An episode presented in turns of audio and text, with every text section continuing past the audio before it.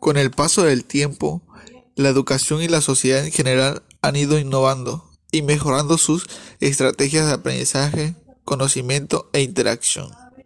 La innovación tecnológica ha brindado nuevas herramientas y recursos que han sido muy significativos en la construcción de conocimiento. Al hablar de pedagogías emergentes o tecnologías emergentes, nos estamos refiriendo a lo que está sucediendo hoy, ahora, en todos los cambios tecnológicos y la forma de ver la educación. Surgen otras herramientas y a la misma vez otras formas de ver el mundo. Hemos pasado de hacer notas tradicionales en un cuaderno a mano a realizar nuestras anotaciones en un bloc de notas de nuestro dispositivo móvil, a tomar una fotografía, aunque muchas veces no volvemos a buscar esa imagen. Porque si bien es cierto, la tecnología nos ha brindado un sinfín de posibilidades, sin embargo, en muchas ocasiones no pensamos si todo eso tendrá un efecto negativo en nuestra vida.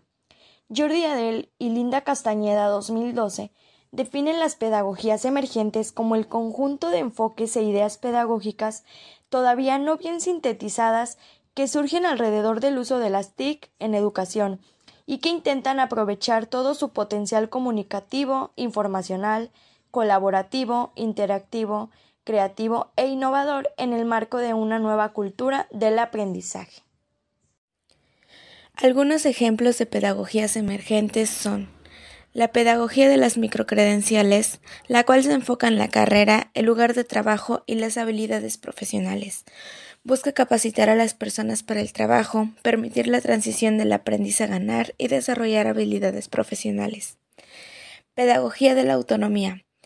Se asocia a dos ideas, a que el aprendizaje sea una profesión y que los estudiantes sean profesionales.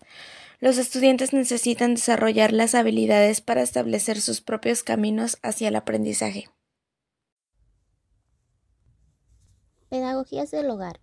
Entender el hogar como lugar de aprendizaje cultural. La incorporación de pedagogías en el hogar dentro de la enseñanza y el aprendizaje implica investigar y comprender las prácticas relacionadas con la educación informal que ocurren en los hogares, las comunidades o las familias de los estudiantes.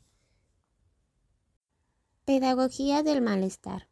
Es un proceso de autoexamen que requiere que los estudiantes se comprometan críticamente con sus tradiciones ideológicas y formas de pensar sobre temas como el racismo, la opresión y la injusticia social.